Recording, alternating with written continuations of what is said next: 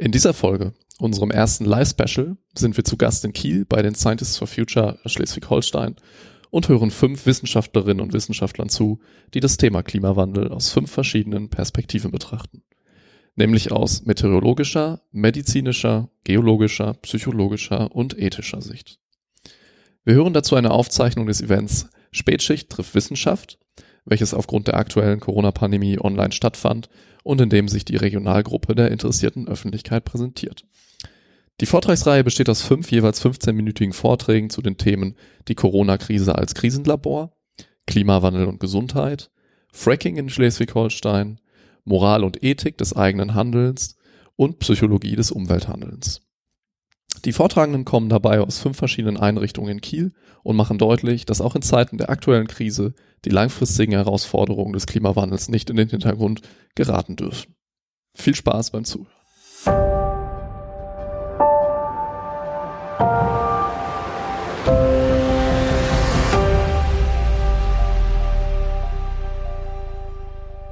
Also, wir wollen angesichts der Corona-Krise auch mal auf die Klimakrise gucken und ja, mal gucken, was können wir aus, können wir aus der Corona-Krise etwas für die Klimakrise lernen? Also ist die Corona-Krise sowas wie ein Krisenlernlabor für die Klimakrise.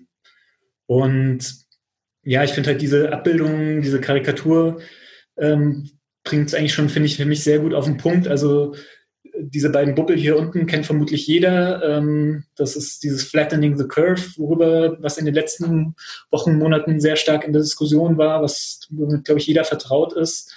Und ja, aber eben im Hintergrund gibt es ja da noch eine andere Krise, die sozusagen heranrollt. Und genau, da will ich jetzt mal so ein bisschen genauer drauf gucken. Genau, also ich bin nämlich Meteorologe am Geomar ähm, in der Arbeitsgruppe von Herrn Professor Latif, also von daher beschäftige ich mich mit meinem, in meinem Forschungsalltag viel mit dem menschgemachten Klimawandel und finde aber eben diese Perspektive sozusagen auf die Corona-Krise da auch sehr spannend. Gut, genau. Ich möchte mal mit der Grafik anfangen, die ja schon so eben so gerade klein da war. Ich glaube, die kennt jeder ähm, mittlerweile die, und auch diesen Ausspruch Flatten the Curve, also die Kurve flach halten um sozusagen eben nicht einen exponentiellen Anstieg der Infektionen zu riskieren, der dann halt über die Kapazitätsgrenze von unserem Gesundheitssystem hinausschießt. Und deswegen sozusagen wurden die Maßnahmen von der Bundesregierung oder auch in, in vielen anderen Ländern, also war das ja die Hauptbegründung, warum wir eben hart ähm, diese, diese Maßnahmen alle machen müssen, um sozusagen die Kurve und die Kurve der Infektion unterhalb der Grenze der Kapazitätsgrenze unseres, unseres Gesundheitssystems zu halten. Genau, es ist eine Kurve, womit, glaube ich, jeder vertraut ist. Und wenn man sozusagen mal guckt, was können wir eigentlich äh, sozusagen davon lernen, ist halt sozusagen zum einen eben ohne staatliches Handeln wäre vermutlich die Kurve sehr weit nach oben geschossen. Ähm, durch das staatliche Handeln haben wir es in Deutschland auf jeden Fall geschafft, dass ähm, bisher eben jetzt bei der ersten Welle die Anzahl der Corona-Fälle und dass wir also nicht über die Kapazitätsgrenze gekommen sind. Und dass das also auf jeden Fall diesem starken staatlichen Handeln zu verdanken ist. Also dass da eben aber, finde ich, auch mit Augenmaß ähm, gehandelt wurde und aber vor allem auch, fand ich, sehr gut kommuniziert wurde, warum eigentlich diese ganzen Maßnahmen gerade wichtig sind. Genau, das dritte ist sozusagen, was wir auch lernen konnten, ist eben so, dass wir eben eine Kapazitätsgrenze haben, in dem Fall jetzt von unserem Gesundheitssystem. Und dass es wichtig ist für uns als Gesellschaft unterhalb dieser Kapazitätsgrenze zu bleiben, weil ein Überschreiten von so einer Kapazitätsgrenze ja drastische Folgen haben kann, wie man teilweise auch in den Bildern von aus Italien oder Spanien oder anderen Ländern gesehen hat, dass also da einfach gewisse so, so ein Überschreiten von so Kapazitätsgrenzen für eine Gesellschaft große Probleme mit sich führen kann.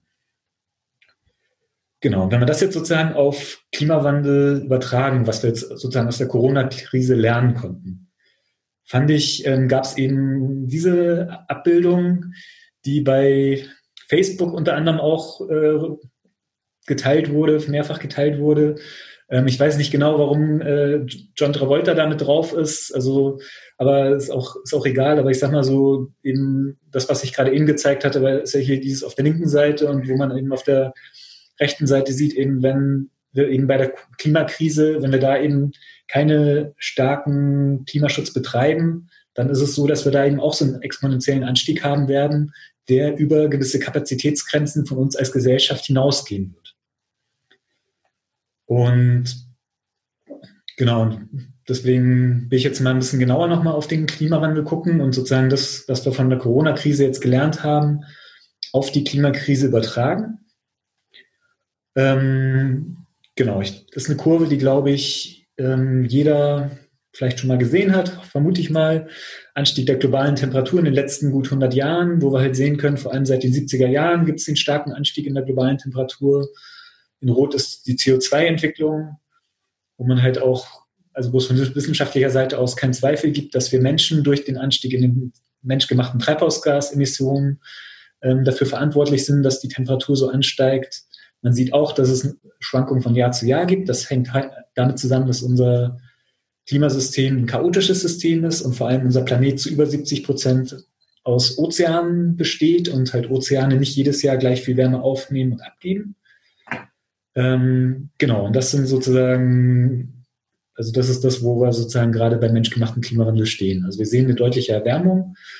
Und wenn wir jetzt sozusagen als nächsten Schritt in die Zukunft gucken, ähm, ist es eben so, dass wenn wir es eben schaffen, starken Klimaschutz umzusetzen dann, und sozusagen die Kurve zu, äh, abzuflachen, dann wäre das eben der blaue Verlauf. Das wäre eben das sogenannte RCP 2.6-Szenario, ähm, wo wir es eben schaffen würden, das Paris-Abkommen, also die 2-Grad-Grenze, die im Paris-Abkommen vereinbart wurde, die einzuhalten und die Erderwärmung also auf deutlich unter 2 Grad zu begrenzen. Und ähm, genau, und eben der rote Verlauf, ähm, das wäre eben so das Business as usual Szenario, also ohne starkes Handeln, sondern wir machen weiter wie bisher.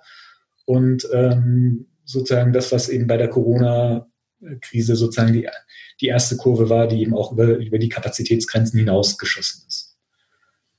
Also warum, das, und deswegen möchte ich jetzt nochmal genauer darauf eingehen, so warum ist es wichtig, ähm, die Erderwärmung möglichst auf unter zwei Grad zu begrenzen? Also was sind da eben unsere Kapazitätsgrenzen?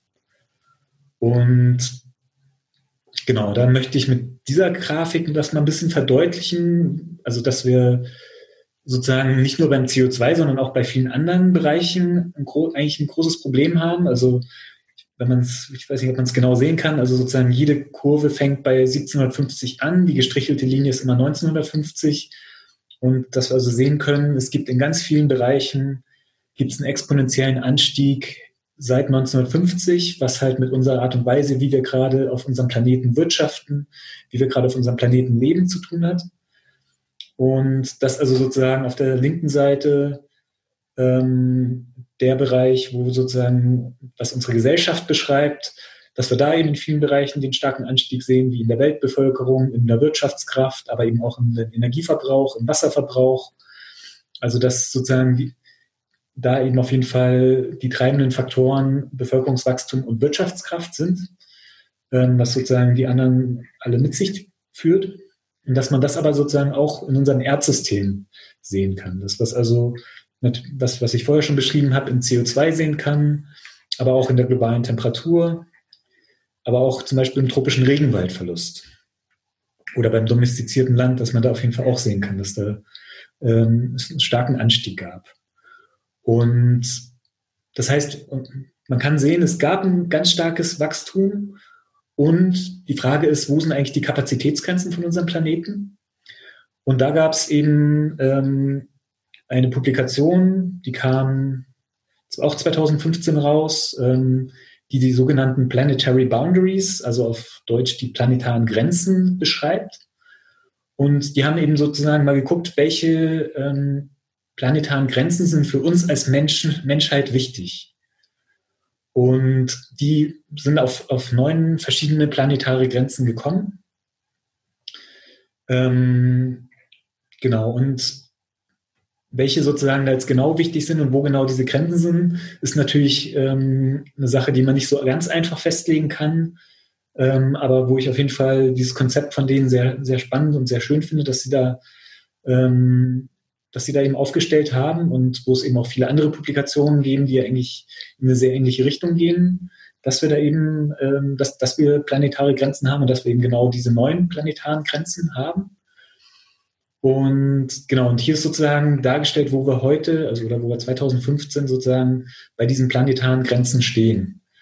Und dass wir eben in vier von neun Bereichen schon im riskanten oder hochriskanten Bereich sind. Also im hochriskanten Bereich sind wir zum Beispiel bei der genetischen Diversität, also Thema Artensterben. Ähm, dann aber auch beim Phosphor- und Stickstoffkreislauf, also dass wir durch zu viel Düngemittel, dass die dann wiederum in die Ozeane gewaschen werden, dass das also den ganzen Stickstoffkreislauf in der Natur, den natürlichen Stickstoffkreislauf durcheinander bringt und ähm, da eben durch das eben Gefahren für die Ozeane gibt, also sowas wie Algenblüten, aber auch ähm, Sauerstoffminimumzonen, ähm, also dass, dass sozusagen dem Ozean die Luft ausgeht, dass den Fischen im Ozean die Luft ausgeht, dem Leben im Ozean. Ähm, genau, aber eben auch in der Landnutzungsänderung sind wir schon im, im riskanten Bereich und beim Thema Klimawandel. Und ähm, Genau, also das, und wo halt auf jeden Fall diese Studie sagt, dass wenn wir eben über diese planetaren Grenzen hinauskommen, dass wir als Menschheit das auf lange Frist große Probleme bekommen. Und dass es deswegen halt wichtig ist, ähm, die planetaren Grenzen einzuhalten. Gut, ähm, ja, genau. In dem Zusammenhang möchte ich auch nochmal auf eine Sache eingehen, die sozusagen ja auch in den letzten Wochen viel in den Medien war, sozusagen, wie ist eigentlich das Covid-19-Virus auf uns Menschen übergesprungen, wo sozusagen dieses Schuppentier ähm, im Verdacht ist, dass das eben sehr wahrscheinlich die ähm, Covid-19 auf uns Menschen übertragen hat. Und da fand ich eben diesen Artikel ganz spannend, der eben sagt, nicht das Schuppentier ist schuld, sondern letztendlich wir Menschen. Also, weil einfach wir Menschen die Tiere immer weiter zurückdrängen und dadurch, also durch dadurch, dass wir immer mehr Wälder abholzen und uns immer mehr als Menschheit ausbreiten, ähm, nehmen wir sozusagen den, den, den Tieren ihren natürlichen Lebensraum und kommen dadurch natürlich auch mehr mit Wildtieren in Kontakt. Und ähm, dass das also sozusagen eine Folge von der Art und Weise ist, wie wir gerade als Menschheit mit dem Planeten umgehen, dass also wir dadurch eben mehr Kontakt mit Wildtieren haben und dadurch auch mit Krankheitserregern von Wildtieren und dazu eben auch nochmal kurz ähm, hier ein paar Grafiken von dem Bericht, der letztes Jahr von den Biologen rauskam. Das ist sozusagen der internationale Bericht der Biologen, die sich eben die Aussterberaten angeguckt haben und halt seit 1900 einen ganz starken Anstieg in den Aussterberaten äh, festgestellt haben. Und das betrifft halt alle Arten und dafür eben die Hauptfaktoren Landnutzungsänderungen, also das, was ich vorhin schon angesprochen habe oder was sehr wahrscheinlich auch für Covid-19 eben entscheidend war. Aber natürlich auch sowas wie direkte Überfischung der Ozeane, aber auch der Klimawandel oder Verschmutzung. Und aber auch der fünfte Grund ist sozusagen ähm, eingeschleppte Arten, die eben bei uns jetzt nicht heimisch sind, dass die einheimische Arten verdrängen. Gut. Dann ein anderer Punkt, der mir auch nochmal wichtig ist, ähm, darauf hinzuweisen, ist, Genau, wenn wir nochmal gucken, ja, was, was sollten wir eigentlich ähm, aus, der, aus den vergangenen Krisen für diese Corona-Krise auch lernen? Da ist mir nochmal wichtig, auf die Bankenkrise zurückzuschauen. Und zwar, Bankenkrise war 2008, 2009, kann man in den CO2-Emissionen sehr schön sehen, dass es sozusagen 2009 einfach durch die Wirtschaftsrezession, die durch die Bankenkrise ausgelöst wurde, CO2-Reduktionen gab, so wie es sehr wahrscheinlich dieses Jahr ähm, auch die CO2-Emissionen deutlich nach unten gehen werden, aber nicht wegen mehr Klimaschutz, sondern eben wegen der Corona-Krise. Und damals wurde ja am Ende der Bankenkrise ein ganz starkes Konjunkturpaket aufgelegt. Ähm, und was man sozusagen hier sehen kann, ist, dass durch dieses starke Konjunkturpaket, was eben damals kein Transformationspaket war, der Trend mehr oder weniger in den in Folgejahren wieder aufgeholt wurde. Also das ist ein ganz starken Anstieg von 2009 auf 2000 10 gab in den CO2-Emissionen. Und um das sozusagen zu verhindern, dass vielleicht dieses Jahr die CO2-Emissionen runtergehen, aber dann ab 2021 sie wieder ganz stark nach oben gehen, sollte auf jeden Fall dieses aktuelle Konjunkturpaket ganz klar ein Transformationspaket werden. Also, dass wir immer gucken, wie können Subventionen so ausgeteilt werden, dass sie möglichst auch zu einem Umbau unserer Gesellschaft, zu mehr Nachhaltigkeit, zu einer CO2-Reduktion führen, dass wir also das Klimathema nicht aus den Augen verlieren, nur weil wir jetzt in der Corona-Krise sind, sondern die Klimakrise gleich mitdenken und gucken, wie können wir mit dem ganzen Geld, was jetzt in die Hand genommen wird, gleich die Klimakrise mit äh, in den Griff bekommen. Genau, weil das ist mir auch wichtig, da nochmal darauf hinzuweisen. Ich finde, ähm, Krise ist ja in unserer Gesellschaft eher mit Gefahr assoziiert. Ähm, und im Chinesischen ist es sozusagen, gibt's, besteht das Wort Krise aus zwei ähm, Schriftzeichen. Das eine kommt eben aus Gefahr und das andere kommt aber aus der Chance. Und vielleicht jeder, der auch mal eine persönliche Krise miterlebt hat, weiß, hat es vielleicht auch schon mal die Erfahrung gemacht, dass so eine Krise auch eine Chance sein kann, vorausgesetzt, man beschäftigt sich halt wirklich mit der Ursache der Krise. Dass man also nicht nur Symptombekämpfung betreibt, sondern wirklich probiert, an die, an die Ursache der Krise ranzugehen.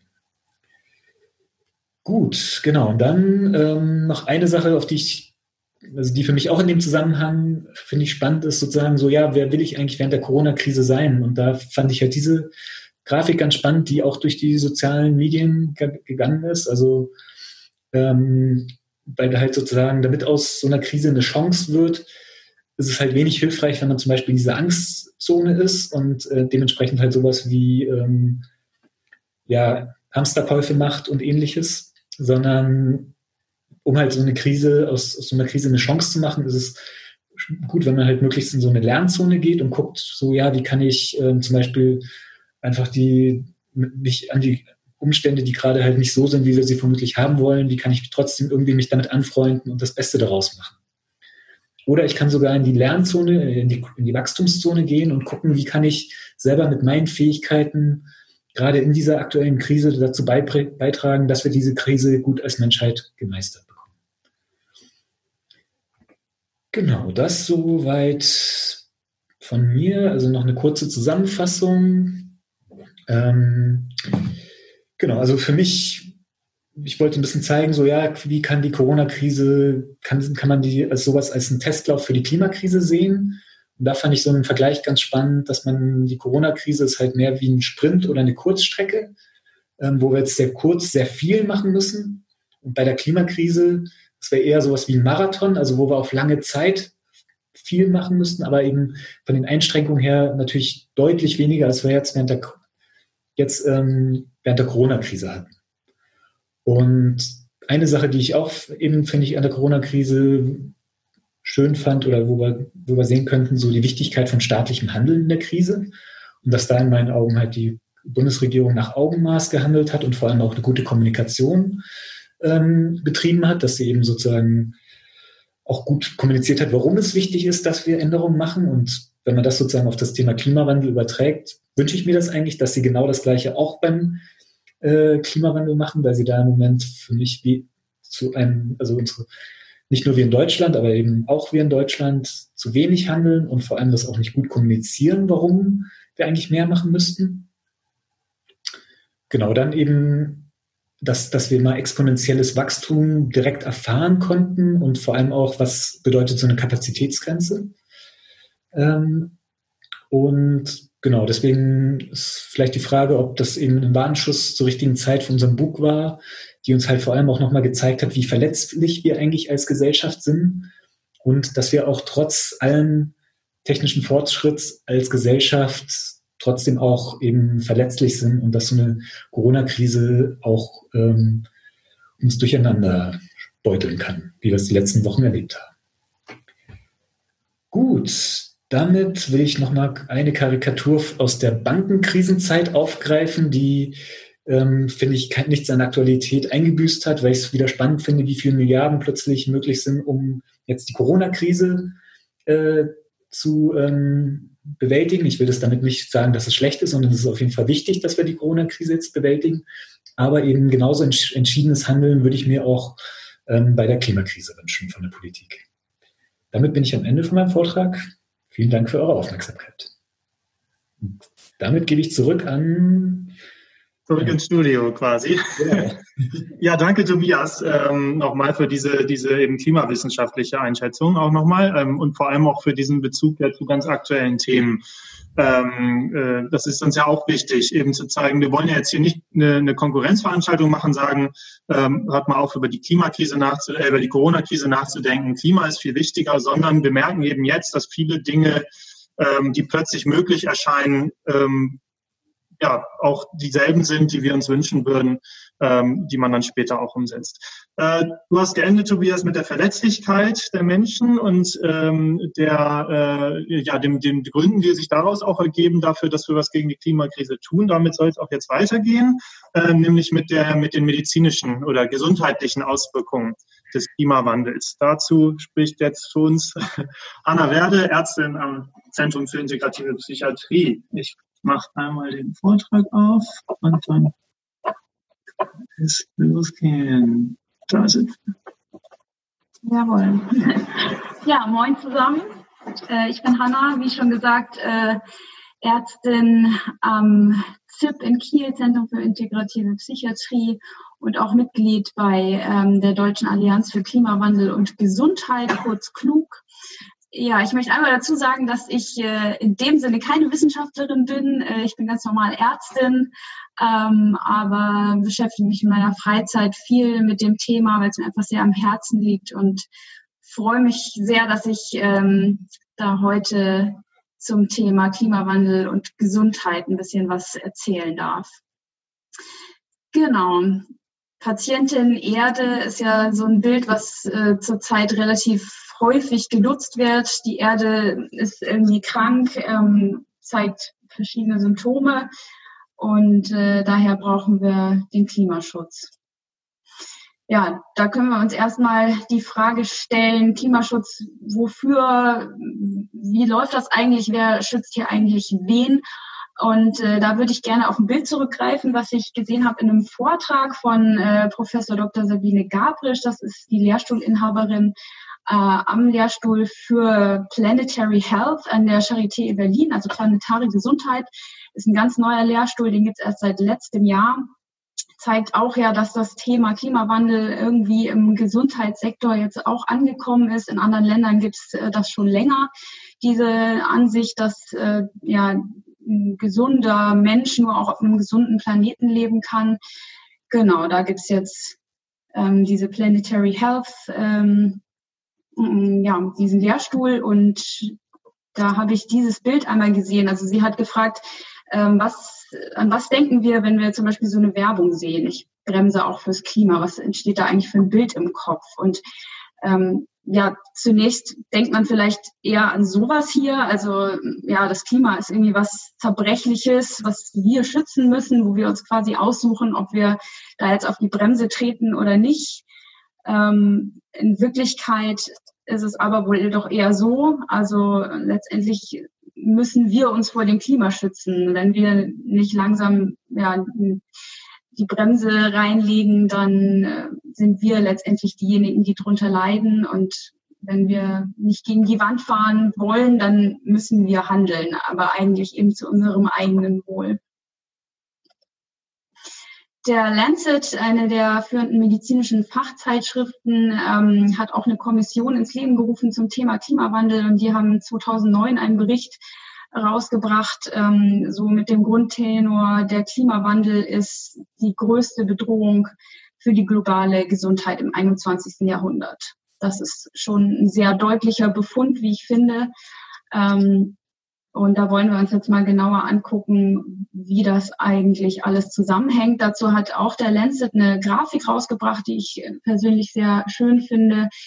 Ähm, ja, alles fängt mal wieder an mit den Treibhausgasen, also Methan, CO2, hauptsächlich aus der Verbrennung von fossilen ähm, Energieträgern, aber auch aus der Landwirtschaft. Das ist die Wurzel allen Übels, die alle kennen.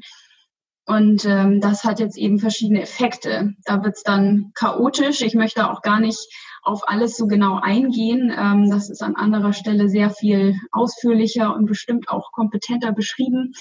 Ähm, genau, wir sehen aber hier eben direkte Effekte wie eben den Anstieg der Temperatur. Daraus folgen dann Überflutungen, ähm, Dürren, Buschfeuer, aber auch ähm, die Luftverschmutzung spielt da eine große Rolle, äh, die Versorgung der Ozeane. Und das hat alles seinerseits wiederum ähm, Effekte, die sich dann aber, und damit wollen wir uns ja jetzt ähm, heute beschäftigen, eben auch auf die menschliche Gesundheit auswirken. Und das ist, ähm, sind eben vor allem diese sechs Bereiche, die der Lancet da definiert hat, auf die wir gleich noch genauer eingehen wollen. Was man beim Thema Gesundheit allerdings auch nie außer Acht lassen darf, ist das, was wir hier rechts in dieser grünen Box noch sehen. Das sind so die sozialen Faktoren. Also der Klimawandel hat natürlich über diverse Effekte auch einen sehr starken Impact auf ja, auf die Armut, auf Massenmigration, auf gewaltsame Konflikte, die ihrerseits natürlich ähm, wieder die Gesundheit in sehr, sehr starkem Maße bedrohen. Das sind jetzt alles Befunde, die nicht besonders viel Mut machen. Ähm, man kann sagen, der Klimawandel ist eigentlich ein medizinischer Notfall. Und wenn ein Notfallpatient ins Krankenhaus kommt, dann erwartet man ja auch, dass gehandelt wird. Und ähm, ja, so sollten wir den Klimawandel tatsächlich auch sehen. Ähm, was ist denn jetzt so die gute Nachricht? Da möchte ich den Lancet von 2015 einmal zitieren. Da hat die Kommission einen weiteren Bericht rausgebracht. Und äh, da haben sie gesagt, dass den Klimawandel anzugehen auch eine der größten Chancen für die globale Gesundheit im 21. Jahrhundert äh, darstellen kann. Und das ist so ein bisschen das, was mir auch heute wichtig ist als Take-Home-Message für alle, ähm, dass Klimawandel und Gesundheit letztendlich eigentlich eine Win-Win-Situation ist. Also wenn wir den Klimawandel bekämpfen, dann tun wir gleichzeitig auch was für unsere Gesundheit. Ja, nochmal zurück ähm, zu den eigentlichen Effekten. Da wollen wir uns jetzt eben mal genauer angucken, was das eigentlich für Krankheiten sind, auf die sich der Klimawandel auswirkt. Da haben wir eben diese Bereiche, die ich jetzt dann einzeln nochmal rausgreifen möchte. Ja, los geht's mit den Herz-Kreislauf-Erkrankungen. Mit Abstand äh, die häufigste Todesursache. Ähm, ja, da haben wir einen Anstieg oder hatten schon und werden auch weiter haben einen Anstieg hitzebedingter Todesfälle durch Herzinfarkte, durch Schlaganfälle und auch ganz direkt durch Hitzeschläge. Ähm, Patienten mit Vorerkrankungen am Herz-Kreislauf-System sind einfach nicht in der Lage, ähm, ihren Flüssigkeitshaushalt und ihre Temperatur ähm, noch so zu regulieren wie ein gesunder Mensch. Und die sind natürlich besonders betroffen. Also wenn man an Herz und Nieren vorerkrankt ist, dann hält man so eine starke Hitze nicht so gut aus. Und auch ähm, es gibt auch Studien dazu, dass tatsächlich Medikamente unter großen Temperaturen andere Wirkungen haben als ja, zu den Temperaturen, die wir so gewohnt sind. Hm, was kann man sich da so für eine Größenordnung vorstellen? Also die Übersterblichkeit, von der wir da sprechen, befindet sich vom Ausmaß her ungefähr ähm, ja, zahlenmäßig in dem Bereich von der Grippewelle, also in diesem sogenannten Jahrhundertsommer 2003, ähm, kam es in Europa zu 50 bis 70.000 hitzebedingten Todesfällen. Ja, und diese Grafik kennen bestimmt schon sehr viele. Ähm, die letzten vier Jahre, beziehungsweise 2019 ist da ja noch nicht eingegangen in die Grafik, ähm, waren die vier wärmsten seit Beginn der Wetteraufzeichnungen. Da ist der Trend äh, ganz klar. Und da ist es eben wichtig, dass man das nicht, ähm, dass man da nicht tatenlos zusieht.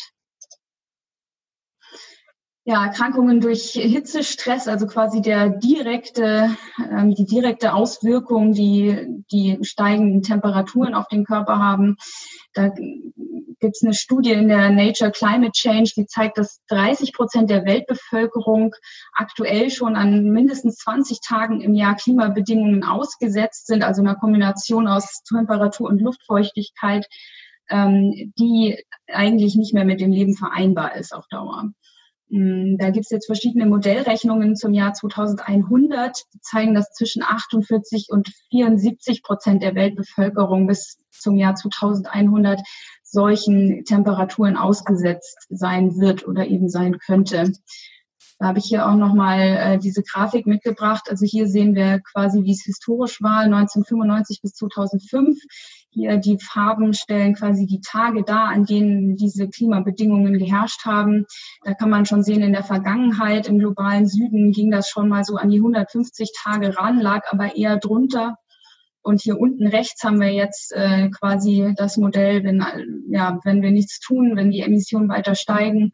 Ähm, und da kann man ja wirklich sehen, dass in weiten Teilen von Südamerika, Zentralafrika, auch Indonesien ähm, eigentlich 365 Tage im Jahr solche klimatischen Bedingungen herrschen und ähm, ja diese Regionen somit eigentlich äh, unbewohnbar und vor allem auch unbewirtschaftbar werden, wenn das ein Wort ist, das es gibt. Ja, als nächstes kommen wir zu den Atemwegserkrankungen. Da sind die Effekte relativ naheliegend mit der Luftverschmutzung durch ähm, Feinstaub, durch Stickoxide und Ozon kommt es zu einem Anstieg von Asthmaerkrankungen, von chronischen und auch akuten Lungenentzündungen, auch ähm, von ja, Bronchialkarzinom, also Lungenkrebs. Ähm, ja, diese Effekte bedingen sich auch noch gegenseitig und ähm, auch die Allergien nehmen zu, dadurch, dass es zu den, durch die steigenden Temperaturen einfach zu einem früheren Pollenflug im Jahr kommt und der auch länger anhält. Die WHO ähm, sagt, dass bis zu 4,3 Millionen Todesfälle pro Jahr durch die Luftverschmutzung verursacht werden. Das ist schon eine enorme Zahl.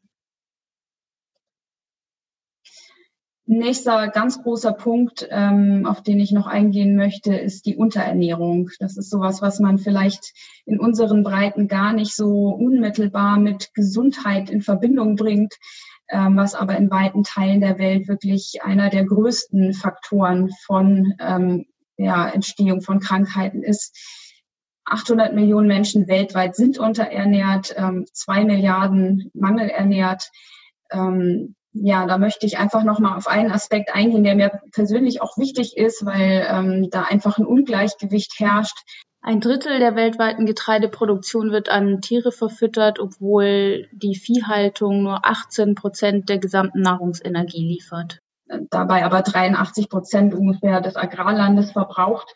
Mm, das ist einfach so ein Effekt, wo man sagen kann, wenn wir Flächen brauchen, um Nahrungsmittel für Menschen anzubauen, dann kann, kann einfach jeder Einzelne schon durch Reduktion ähm, des Fleischkonsums da einen großen Effekt mittragen. Ja, es wird angenommen, dass bis 2050, wenn der Klimawandel nicht abgebremst wird, der Hunger weltweit noch um 10 bis 20 Prozent zunimmt.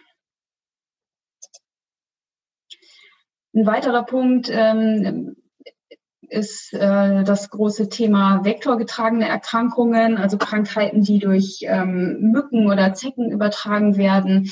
Da kann man sich ja auch vorstellen, dass durch die Veränderung der Stechmückenpopulationen, äh, durch ein wärmeres Klima eigentlich eben ganz neue Krankheiten auch in unsere Breiten eingeschleppt werden. Also bestimmte Stechmückenarten, die sonst nur im tropischen Klima überleben, die fühlen sich plötzlich auch hier ähm, in Europa und in Deutschland heimisch. Da gab es Fälle von erworbenem Dengue-Fieber in Griechenland, in Kroatien. Das Westnil-Fieber gab es schon mit mehreren hundert Fällen pro Jahr in Osteuropa. Und äh, 2007 gab es auch mehrere Ausbrüche mit dem äh, Chikungunya-Virus in Italien und in Frankreich. So an die ja, 200 plus waren das. Und im Jahr 2007 wurden sogar Larven der Anopheles-Mücke, also der Mücke, die ja Malaria überträgt, in einem Gartenteich in einem Münchner Vorort nachgewiesen. Da muss man dazu sagen, dass die Mücken, die in München schlüpfen, jetzt primär natürlich erstmal kein Malaria übertragen, weil die sich das ja auch erstmal irgendwo holen müssen. Trotzdem sind das natürlich Mücken, die wir jetzt ähm, in Bayern nicht unbedingt erwarten würden. Ja, und es gibt auch Studien dazu, dass die Anzahl von Zeckenstichen und den damit verbundenen Erkrankungen, also Borreliose und FSMI, ähm, nach milden Wintern deutlich größer ist, weil die Zecken dann einfach überleben. Das ist sehr naheliegend. Genau, hier sieht man nochmal auf dieser Karte so die Ausbreitung der asiatischen Tigermücke. Das ist die, das, äh, die das Chikungunya-Virus übertragen, also eigentlich eine Tropenkrankheit, die mittlerweile in Italien eben schon etabliert ist und sich immer weiter so nach Norden hocharbeitet. Ja, der nächste Punkt äh, wären die psychischen Erkrankungen. Ähm, da müssen wir natürlich vor allem über posttraumatische Belastungsstörungen sprechen im Zusammenhang mit Extremwetterereignissen, mit Naturkatastrophen. Da habe ich eine Studie gefunden, ähm, die gezeigt hat, in New Orleans nach dem Hurricane Katrina ähm, ja, wurde eine Studie durchgeführt, wo im Nachhinein ungefähr 30 Prozent aller Befragten ähm, an der PTBS, also einer posttraumatischen Belastungsstörung, gelitten haben. Hm, in dem Zusammenhang kommt es natürlich auch zu einer Zunahme von Depressionen und Angststörungen. Ähm, und es wurde da auch ein Neologismus kreiert, die sogenannte Solastalgie. Das ist ähm, eine Art von existenzieller Angst, existenziellem Stress, der eben entsteht, ähm, wenn man vor solchen schier übermächtigen und unlösbaren Problemen steht, die auch tatsächlich zu körperlichen Schmerzen führt und auch so die Diagnose der Klimaangst wird ja äh, mittlerweile sehr häufig diskutiert, weil es eben auch so ein neuer großer Komplex ist, der letztendlich zum, zur Auslösung von Angststörungen führen kann. Ja, nach all diesen äh, nicht so besonders guten Nachrichten möchte ich nochmal dran erinnern, eben an die Aussage vom Lancet 2015, wenn wir den Klimawandel angehen, dann ähm, ist das für uns und für unsere Gesundheit einfach eine riesengroße Chance. Und ähm, da möchte ich eigentlich auch gerne nochmal aufzeigen, worin diese Chancen denn bestehen da eben noch mal kurz zurück äh, zum Thema Ernährung. Wir haben darüber gesprochen, dass da irgendwie ein Ungleichgewicht da ist, dass ähm, zwei Milliarden Menschen unterernährt sind. Gleichzeitig sind aber auch zwei Milliarden Menschen weltweit übergewichtig, ähm, essen gleichzeitig ähm, ja zu viel und aber eben auch falsche Dinge. Ähm, ja, es gibt ja mehrere Studien, die auch viel durch die Presse gegangen sind, dass äh, vor allem der Verzehr von rotem Fleisch äh, viele Krankheiten ähm, ja, auslösen oder verschlimmern kann, die verschiedenen Krebsarten, namentlich Darmkrebs, äh, Rheumaarthritis, auch Gicht und äh, Diabetes und Herz-Kreislauf-Erkrankungen sind natürlich auch ähm, ja, durch die Aufnahme von ungesättigten Fettsäuren da ein großes Thema. Mm. Genau, hier nochmal die Zahlen 25 bis 75 Prozent, je nachdem, welche Studien man da liest, der weltweiten Ackerfläche sind bedroht durch Versalzung, Trockenheit und Überschwemmung. Das heißt, wir müssen wirklich ähm, auch schauen, wie wir mit den fruchtbaren Ackerflächen in Zukunft haushalten.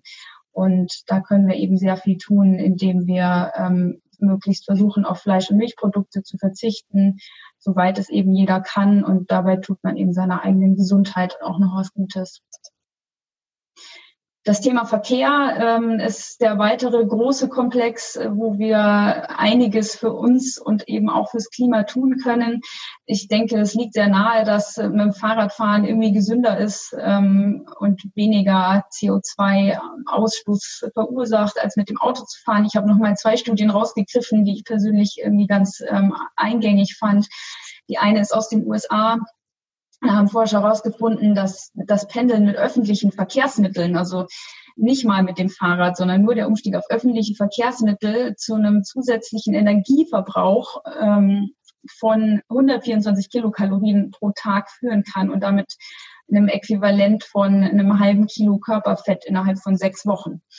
Und äh, eine andere Studie, die wurde in Spanien durchgeführt, ähm, da haben die untersucht, was passiert eigentlich, wenn man jetzt zu 40 Prozent des innerstädtischen Autoverkehrs äh, mit dem Fahrrad zurücklegt oder das durchs Fahrrad ersetzt.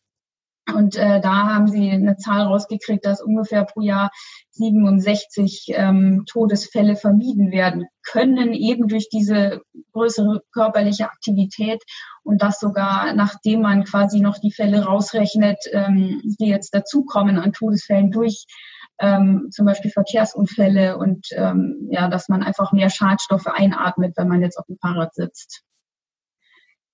Die Bilder haben wir, glaube ich, alle gesehen. Die prägen sich ein. Ähm, die saubere Luft über Peking jetzt zu Zeiten der Corona-Krise, wenn die Autos mal stehen bleiben und die Flugzeuge am Boden.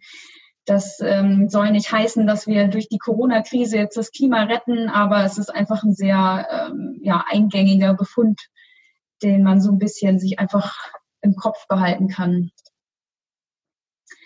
Ja, genau. Hier nochmal die Take-Home-Message. Klimafreundliches Handeln ist auch gesundheitsförderliches Handeln, gerade eben in den Bereich Mobilität, Luftverschmutzung und Ernährung. zuletzt habe ich nochmal hier äh, eine Statistik mitgebracht, die nochmal zeigt, was sind eigentlich so die Haupttodesursachen. Ähm, die soll jetzt keine Angst machen, sondern soll einfach nochmal zeigen, wie viele dieser Bereiche wir eigentlich ähm, ja mit berühren, wenn wir Klimaschutz betreiben. Also hier haben wir eben mit Abstand nochmal oben die Herz-Kreislauf-Erkrankungen, äh, die wirklich einen riesen Block ausmachen. Dann verschiedene Krebsarten und Atemwegserkrankungen, auch Diabetes. Ähm, das sind schon mal so die wirklich die, die Haupttodesursachen, die ganz oben stehen. Aber auch weiter unten haben wir zum Beispiel ähm, die neugeborenen Sterblichkeit. Auch da kann man wirklich durch Ernährungssicherheit, durch sauberes Wasser und eben auch Vermeidung von Kriegen und Konflikten natürlich nicht zuletzt ähm, wahnsinnig viel bewirken. Zu guter Letzt noch eine meiner Lieblingskarikaturen, hier die Welt beim Klimagipfel. Der Redner spricht hier von äh, Nachhaltigkeit, von ja, lebenswerten Städten, erneuerbaren Energien und sauberem Wasser. Und ähm, hier sagt einer, was, wenn das alles ein großer Schwindel ist und wir für nichts und wieder nichts eine bessere Welt erschaffen. Also das ist einfach so ein bisschen die Message. Ähm, selbst wenn es den Klimawandel nicht gäbe, sind das Dinge, ähm, die für uns alle gut sind und ähm, ja, wo wir letztendlich auch für uns was Gutes tun können. Ja, damit äh, bin ich mit meinem Vortrag am Ende und gebe wieder zurück. Ja, vielen Dank an Hanna. Ähm, Nochmal der Hinweis, falls ihr und Sie Fragen haben habt, ähm, notiert sie gerne. Wir haben uns darauf geeinigt, dass wir auch aufgrund der Zeit, weil wir fünf Vorträge hören wollen, erstmal äh, äh, drei davon durchgehen. Aber danach soll es natürlich die Möglichkeit geben, auch Fragen zu stellen. Also gerne behalten, gerne zurücknotieren. Ähm, das nächste Thema ist jetzt äh, nicht ganz so leicht äh, überzuleiten, deshalb versuche ich es gar nicht erst. Reinhard Knof ähm, spricht da ähm, und zwar wird er uns über Fracking, also über mein ganz konkretes äh, technisches Thema auch unterrichten und darüber, was dazu in Schleswig-Holstein so passiert, geplant ist ähm, und was das möglicherweise für Auswirkungen hat.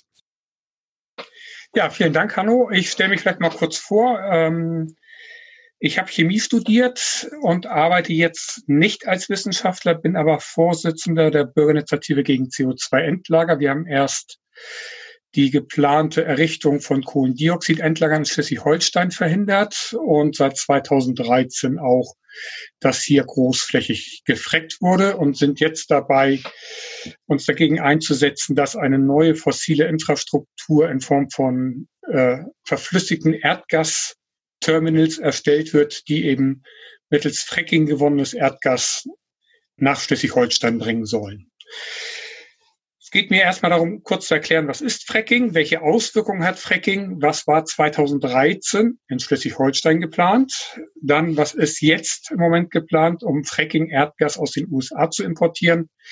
Und äh, einmal kurz zeigen, warum das eine ganz dumme Idee ist, äh, weil es eben eine massive Konkurrenz gibt von Fracking Erdgas zu grünem Wasserstoff. Fracking bedeutet nichts anderes als aufbrechen, aufreißen äh, gibt es ganz viele unterschiedliche Begriffe für Hydrofracking, weil es in der Regel mit Wasser gemacht wird. Und zwar geht es darum, Gestein mit einem hohen Druck aufzusprengen, um in Tonschiefer, Sandstein oder anderen Gesteinsarten eingeschlossenes Erdgas oder Erdöl zu gewinnen. Dabei werden zum Teil toxische Chemikalien eingesetzt. Äh, es werden sehr große Flüssigkeitsmengen eingesetzt und es werden mehrere Bohrungen pro Quadratkilometer benötigt, um ein Erdgas- bzw. Erdölfeld auszubeuten. So sieht das äh, schematisch aus. Man sieht, ich hoffe, mein Zeiger ist zu sehen, diese weißen Punkte hier oben, das sind die kleinen Bohrstellen. Die haben etwa einen Hektar Größe oder Fußballfeldgröße, je nachdem. Dann wird runtergebohrt in den Untergrund, abgelenkt gebohrt in die Gesteinsschicht, in der das eingefangene äh, Erdöl oder Erdgas drinne ist, dass das Erdöl und Erdgas dort durch Aufbrechen gewonnen werden muss, liegt daran, dass das gerade in Muttergesteinen sehr feine Gesteinsarten sind. Die haben nur sehr kleine Poren und die Poren sind nicht gut miteinander vernetzt, wenn überhaupt. Und deswegen muss erstmal ein, ein Weg geschaffen werden, damit diese Erdöl- und Erdgasvorkommen überhaupt gefördert werden können. So sieht das dann in der Realität aus. Das ist ein, eine typische Fracking-Landschaft aus Wyoming. Das ist also eine wirklich industrialisierte ähm, Landschaft dann. Und auch in Deutschland, wir haben ein Beispiel aus Mecklenburg, äh, die Bohrung Bad 11 in der, neben der Gemeinde Saal. Das sind gerade mal 200 Meter Abstand zur Wohnbebauung. Welche Gefahren gibt es? Und das ist jetzt eine Darstellung ähm, des Umweltbundesamtes aus dem Jahr 2011. Wir haben einmal natürlich Transport, Lagerung, Anmischung von Chemikalien in einem erheblichen Ausmaß. Also wir reden dann so von drei, 4.000 Kubikmeter Frackingflüssigkeit, die etwa zwei Prozent, ein, zwei Prozent Chemikalien enthält. Durch den Protest der Zivilgesellschaft ist es schon deutlich besser geworden. Inzwischen sind nur noch Chemikalien der Wassergefährdungsklasse 1 erlaubt. Ähm, aber das Problem ist vor allen Dingen auch, dass wir im Untergrund im, ähm, in den Erdöl- und Erdgasfeldern selber hochsalzhaltiges, radioaktives, schwermetallhaltiges und natürlich äh, Wasser haben, das voll ist mit organischen äh, petrochemischen Bestandteilen, unter anderem eben Benzol, das ja auch bekanntermaßen krebserregend ist. Wir haben Probleme mit der Trinkwassergewinnung, wenn über künstlich erzeugte Risse und oder bestehende Klüfte dann dieser Druck sich ausweitet und in die Grundwasserleiter eindringt, die wir für die Grundwasserverwendung gewinnen. Genauso haben wir Probleme, wenn bei Transport, Lagerung, Anmischung eben oberflächlich Wasser austritt oder diese zahlreichen Pipelines, die es gibt und die auch hier in Niedersachsen regelmäßig umdicht werden.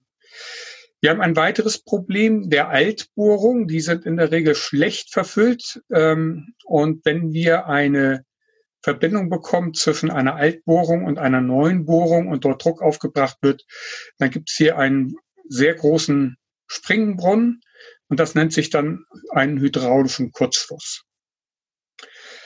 Normalerweise sehen die Gesteinsschichten oder sehen die äh, normalen Erdgas- und Erdölvorkommen in Deutschland so aus. Wir haben irgendwo eine Barriereschicht, unter der hat sich Gas oder Öl gesammelt, das aus dem Muttergestein nach oben gekommen ist.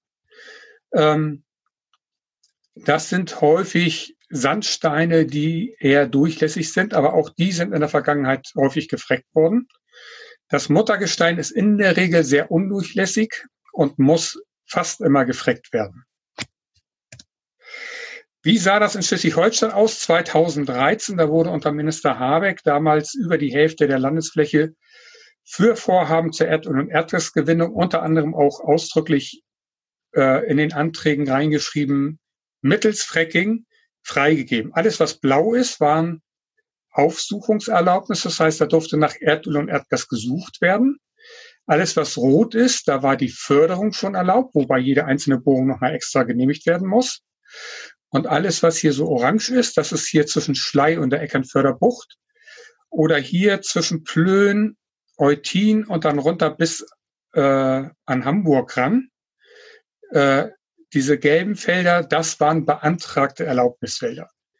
Und da sieht man, das ist nicht ein kleines Problem, das ist ein flächendeckendes Problem. Das haben wir damals äh, durch einen konzertierten Widerstand von äh, Bürgerinitiativen, Umweltverbänden und den Gemeinden, ähm, die sich von der Landesregierung da ziemlich im Stich gelassen fühlten, gemeinsam verhindert. Und ähm, im Moment gibt es nur noch die Lizenz Heide Restfläche, die, die ist eine sehr alte Lizenz mit der Mittelplate, von der eben Erdöl gefördert wird. Das ist eine künstliche Bohrinsel mitten im Natur, äh, Weltnaturerbe Wattenmeer. Da möchte die DEA jetzt wieder neue Bohrungen von aus erschließen, äh, was wir für rechtswidrig halten. Mal sehen, ob das abgelehnt wird. Ja, das zum Thema Fracking. Und dann kommen wir dazu, das war also Fracking in Schleswig-Holstein. Jetzt geht es auch darum, mit 50 Millionen Euro Fördermittel vom Bund 50 Millionen Euro Fördermittel vom Land und mit nochmal um die 100 Millionen Euro Fördermittel, die der Gasendkunde über die Pipeline-Anbindung bezahlen soll, also rund 200 Millionen Euro Förderung, eine komplett neue fossile Infrastruktur aufzubauen, nämlich ein Terminal, also eine anladende Station für verflüssigtes Erdgas. Und wir wissen, dass von den beiden Vorratsbehältern einer schon in einem Vorvertrag für die RWE gesichert wurde und die RWE hat für etwa diese Menge an Erdgas einen Vertrag mit einem äh, Fracking-Unternehmen in den USA, um von dort eben mittels Fracking gewonnenes Erdgas zu beziehen und hier hinzubringen. Das heißt, wir exportieren jetzt, nachdem wir Fracking in Schleswig-Holstein erfolgreich verhindert haben, äh, möchte die Landesregierung Fracking importieren. Und das Ganze hochsubventioniert, also man muss sich das vorstellen, über 150 Jahre nachdem die westliche Welt, Europa, USA vor allen Dingen, ihre Wirtschaft auf fossile Energieträger gestellt hat, bedarf es immer noch massiver Subventionen, staatlicher Subventionen, um weitere fossile Infrastruktur aufzubauen im Jahr 2020. Ähm, es ist nicht zu glauben. Und das steht in Konkurrenz zu, ach so, genau, und dieser, ähm, dieses Erdgas, Erdgas hat ja auch einen wesentlich höheren Klimaeffekt als Kohlendioxid über 20 Jahre etwa 87 mal so klimaeffektiv pro Molekül, über 100 Jahre 36-fach so effektiv. Und äh, Methan wird in einem großen Umfang bei der Erdgasförderung, beim Transport, insbesondere bei der Förderung mittels Fracking, freigesetzt, aber auch in den Verbrennungsanlagen der Schiffe, äh, in den Viertaktmotoren, die da normalerweise eingesetzt werden.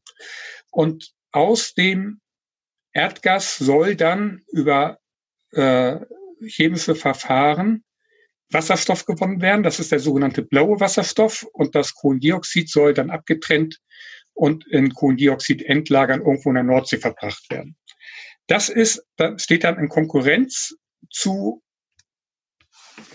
dem Versuch, regenerativ erzeugten Wasserstoff großflächig aufzubauen, eine Infrastruktur aufzubauen äh, was zum Beispiel GP Joule äh, in Nordfriesland plant, ähm, sowohl eben Wasserstofftankstellen, Buslinien, Tankwagennetze, äh, Wasserstofftankwagen, Brennstoffzellen, Busse, aber auch die Bahn nach Sylt soll durchaus äh, mit Wasserstoff fahren. Es gibt bereits Bahnen, die das machen. Es gab auch ein Schiff in Hamburg, das wird dann aber wieder eingestellt.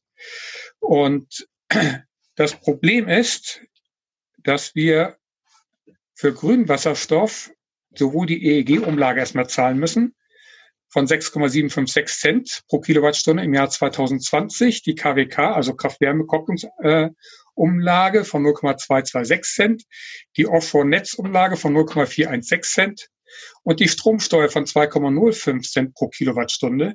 Das heißt, nur die staatlich verordneten äh, Kosten sind schon deutlich höher als das, was importiertes Erdgas kosten würde. Das liegt so bei fünf, sechs, vielleicht sieben Cent pro Kilowattstunde. Und damit ist natürlich eine hochsubventionierte fossile Infrastruktur wesentlich preiswerter als eine staatlich verteuerte äh, Infrastruktur für grünen Wasserstoff. Und das ist die Situation, die wir zurzeit in Schleswig-Holstein haben. Und deswegen ist es unglaublich schwer, ähm, eine, einen Wandel wegzubekommen von der fossilen Infrastruktur, die nach wie vor massiv äh, subventioniert wird, hin zu einer äh, grünen Energiewirtschaft, die äh, also wirklich nach Kräften belastet wird. Und das ist etwas, was es zu ändern gilt, sonst werden wir die Energiewende nicht schaffen. Und äh, warum das notwendig ist, glaube ich, ist aus den beiden vorangegangenen Vorträgen klar geworden. Ja, damit bin ich auch schon am Ende. Ich hoffe, ihr habt wieder ein bisschen Zeit reingeholt und ähm, danke für die Aufmerksamkeit. Weiter geht es mit dem Vortrag von Christian Barz von der Christian Albrechts Universität Kiel zu Ethik und Moral in Zeiten des Klimawandels. Der erste Teil des Vortrags fehlte in der Live-Aufnahme und wurde deshalb nachträglich eingesprochen. Der Titel meines Vortrages lautet bin ich moralisch verpflichtet, einen persönlichen Beitrag zum Klimaschutz zu leisten? Der Klimawandel ist ein globales Problem. Und deswegen besteht auch allgemein Einigkeit, dass Regierungen die Aufgabe haben, globale Lösungen zu vereinbaren und gleichzeitig verantwortlich sind, auf nationaler Ebene Klimaschutzmaßnahmen zu implementieren. Zugleich sind natürlich auch und gerade die Parlamente gefordert, entsprechende Gesetze zu verabschieden. Die gewählten Vertreter haben bislang aber wenig oder gar nichts getan.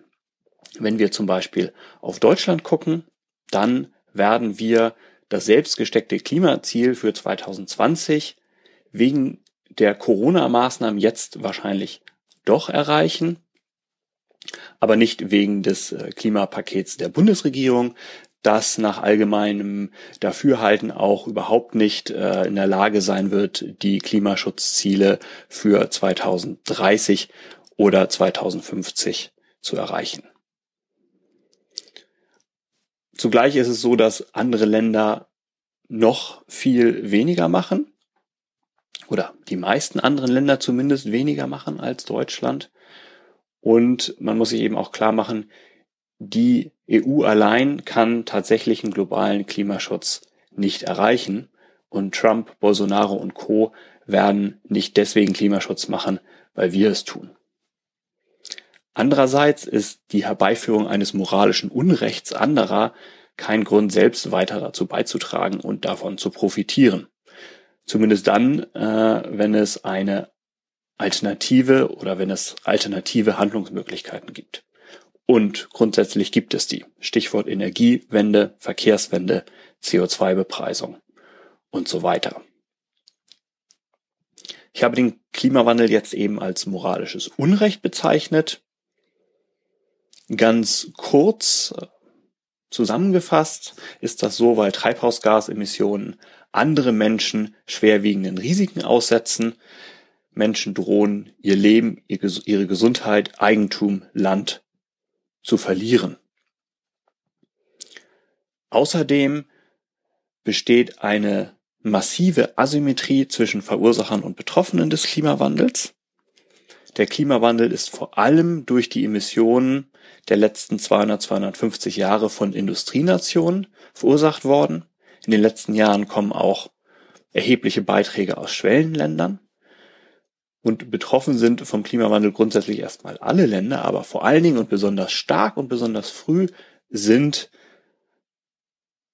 besonders arme Länder, ähm, weniger entwickelte Länder im globalen Süden betroffen, die ironischerweise einen verschwindend geringen Beitrag zum Klimawandel leisten.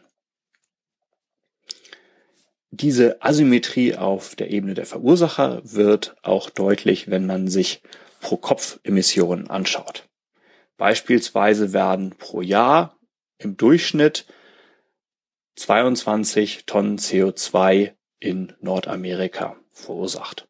Ein durchschnittlicher Westeuropäer verursacht 13 Tonnen pro Jahr, ein Chinese 6 Tonnen und in Afrika sind es dann gerade nochmal 2 Tonnen. Wobei man hier dazu sagen muss, das sind sogenannte äh, konsumbasierte Zahlen. Das heißt, das sind Zahlen, die darauf beruhen, äh, wo Güter konsumiert werden und nicht, wo sie produziert werden. Andernfalls wäre der Wert äh, bei China zum Beispiel deutlich höher. Aber das ändert nichts an der starken Asymmetrie beziehungsweise diesem Nord-Süd-Gefälle. Und die Asymmetrie wäre noch deutlich größer, wenn man diese Länder oder Ländergruppen noch stärker differenziert. Und besonders eklatant wird sie, wenn man auch verschiedene Bevölkerungsgruppen oder Personengruppen innerhalb und ähm, jenseits von verschiedenen Ländern vergleicht. Also zum Beispiel ist es so, dass die wohlhabendsten Personen in, in Nordamerika oder zum Beispiel Luxemburg oder in Saudi-Arabien über 300 Tonnen CO2 pro Jahr verursachen. Und dem gegenüber stehen eher arme Personen in zum Beispiel afrikanischen Ländern, die ungefähr ja, 0,1 äh, Tonne CO2 pro Jahr verursachen. Das Wissen um den Klimawandel und auch um Handlungsmöglichkeiten, um ihn zu vermeiden oder abzubremsen, ist seit Jahrzehnten vorhanden, mindestens auf äh, Ebene der politischen Entscheidungsträger, aber es tut kaum jemand etwas Substanzielles. Und während ähm, wir gleich wahrscheinlich noch ein bisschen was dazu hören, wie man das denn erklären kann, möchte ich jetzt fragen, was bedeutet das denn für Individuen, also für jede einzelne von uns? Und dazu ist es hilfreich, sich ja, ein Grundmodell von demokratischer Verantwortungsdelegation kurz vor Augen zu führen. Wir, die Bürger, treten Großteil unserer Verantwortung an den Staat ab, indem wir Repräsentanten und Repräsentantinnen wählen, die dann eben für uns eine bestimmte Aufgaben lösen sollen und uns gegenüber verantwortlich sind.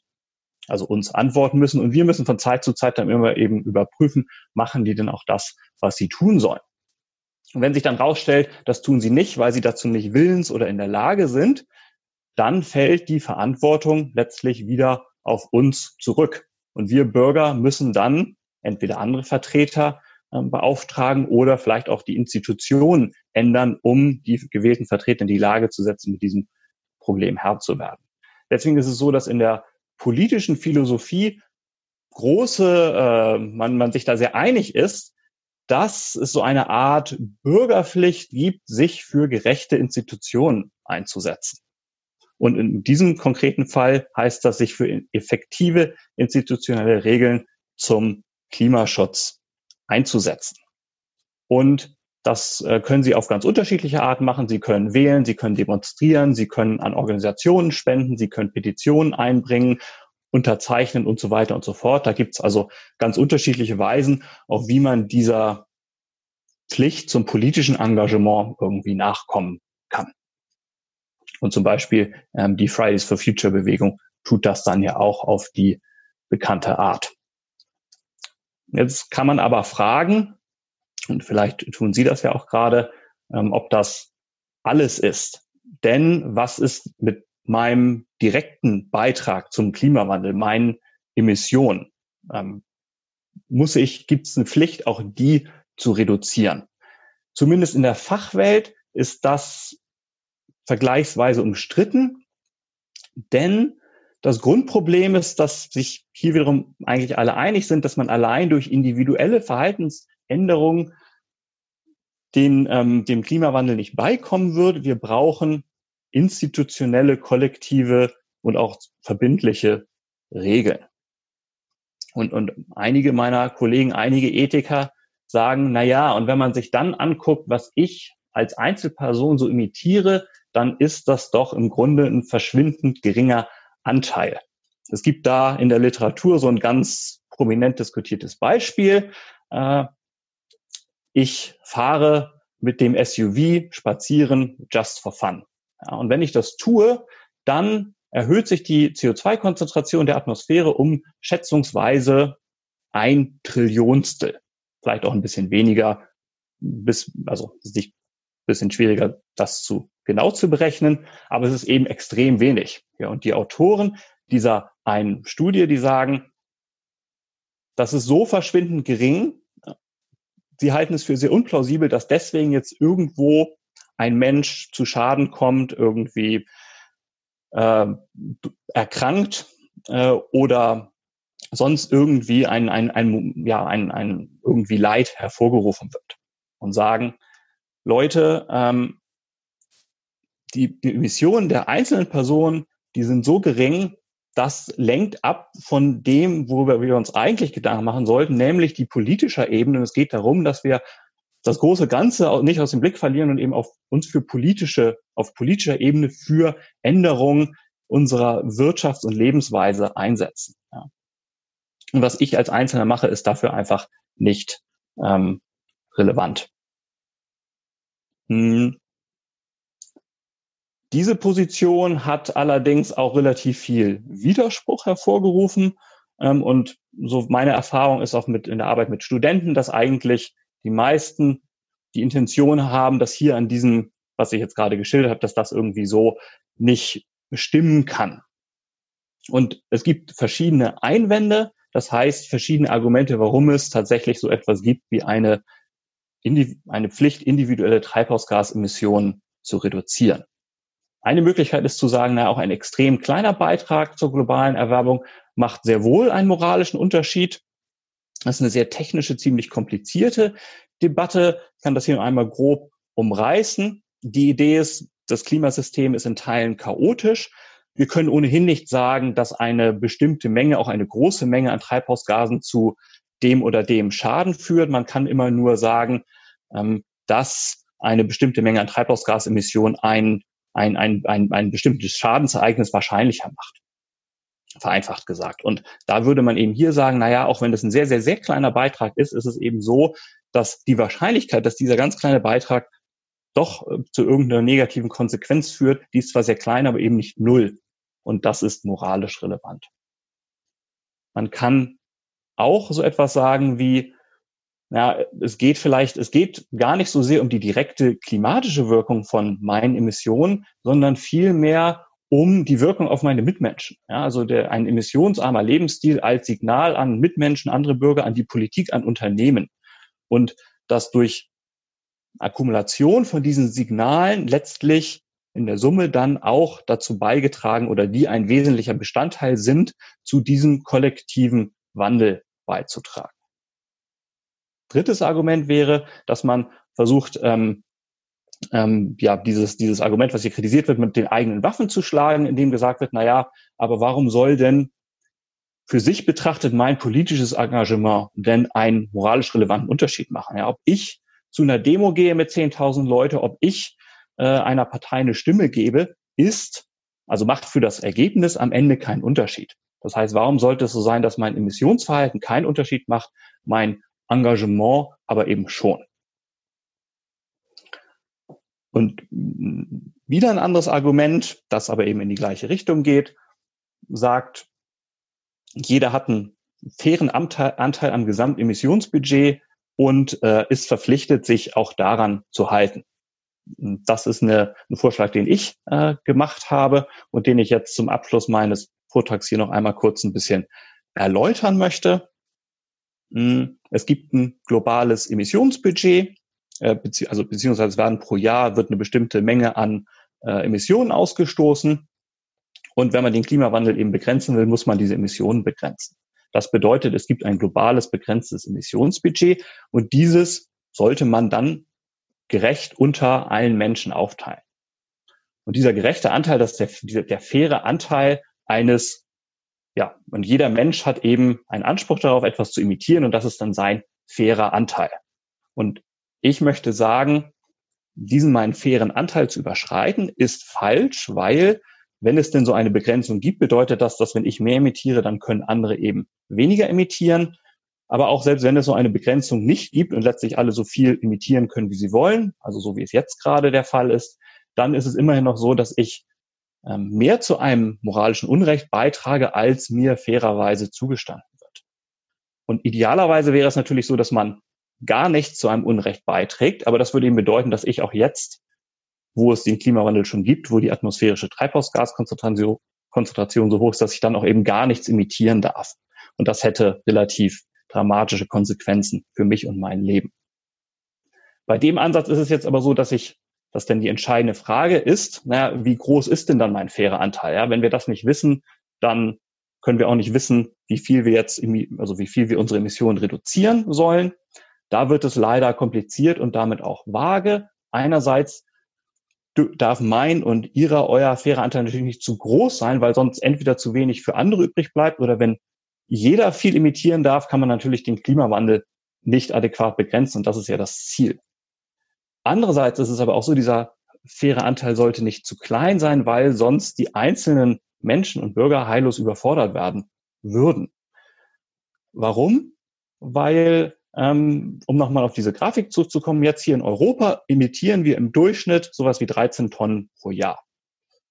Die Autoren dieser Studie gehen davon auf, aus, dass ein nachhaltiges Emissionsniveau eine 1,3 Tonnen pro Jahr wäre. Das heißt ungefähr ein Zehntel von dem, was wir, was wir im Durchschnitt gerade emittieren. Das heißt, wir müssten unsere, unsere Emissionen radikal äh, reduzieren. Und wahrscheinlich wäre es auch so, äh, wenn man einfach nur schon die strukturellen Emissionen, also die Emissionen, die anfallen, um die gesamte unsere Infrastruktur auf dem am Laufen zu halten, wenn man die auf alle Bürger verteilt, dass wir dann schon deutlich über diesen 1,3 Tonnen sind. Das heißt, so ein niedriger Wert würde ähm, ja würde eben zu Forderungen führen, die gar nicht erfüllbar sind. Gleichzeitig glaube ich, dass es für viele oder für fast jeden ähm, Menschen, zumindest hier für uns in Schleswig-Holstein, auch so sehr viele Möglichkeiten gibt, äh, Treibhausgasemissionen zu reduzieren. Ähm, wenn Sie äh, Ihre Routinen verändern, ist das zunächst einmal wahrscheinlich mühsam. Wenn man aber dann die Routine geändert hat, dann macht es eigentlich gar nicht so viel Mühe und man kann langfristig wahrscheinlich einen substanziellen Teil von seinem eigenen CO2-Fußabdruck reduzieren. Sektoren wie Mobilität und Ernährung ähm, haben hier einen großen Effekt.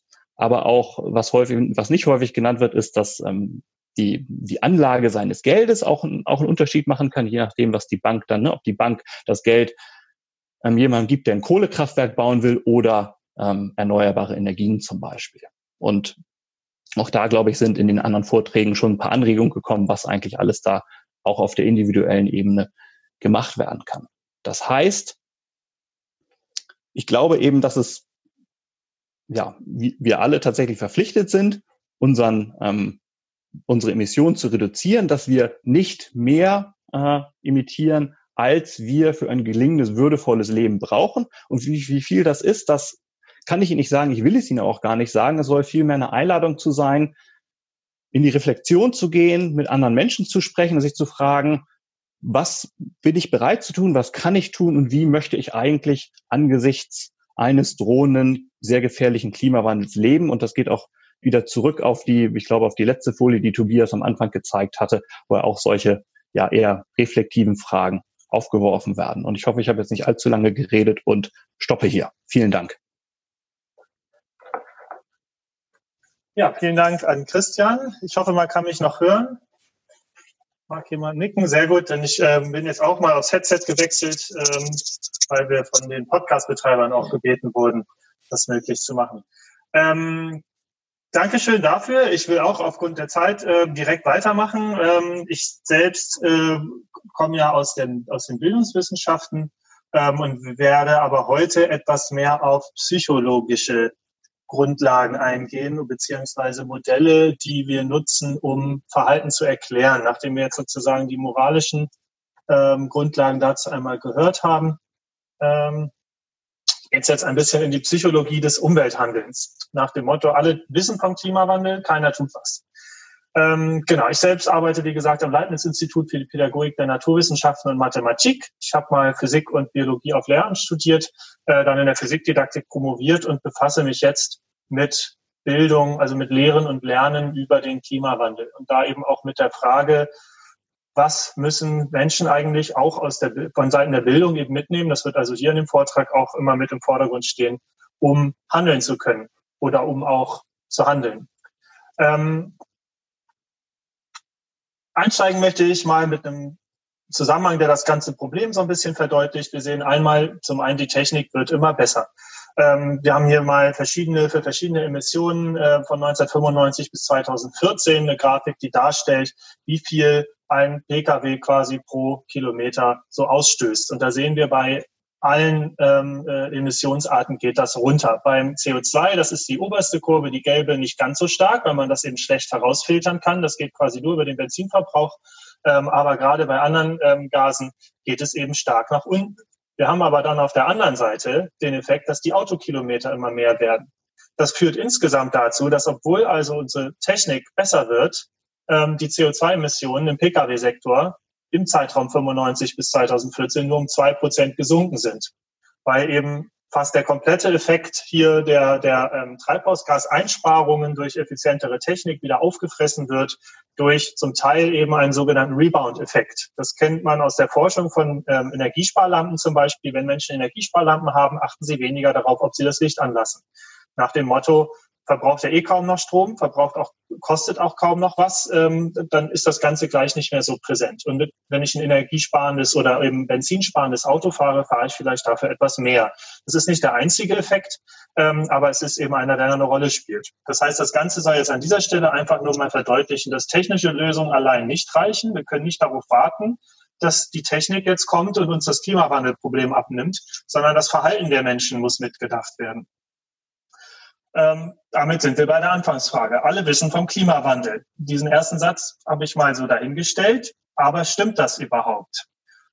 Was man zum einen feststellt ist, das hat hier das Eurobarometer zum Beispiel festgestellt, das ist eine regelmäßige Umfrage in allen EU-Staaten, ähm, hier mit dem Schwerpunkt Climate Change, das wurde auch immer mal wieder gemacht, da wurde die einfache Frage gestellt, welches der folgenden Probleme, da gab es also eine Auswahl, ähm, ist das single most serious, also das quasi ähm, das wichtigste oder das, das ernsteste, ernsthafteste Problem, das die Welt, die Weltgemeinschaft zurzeit eben äh, äh, zu lösen hat.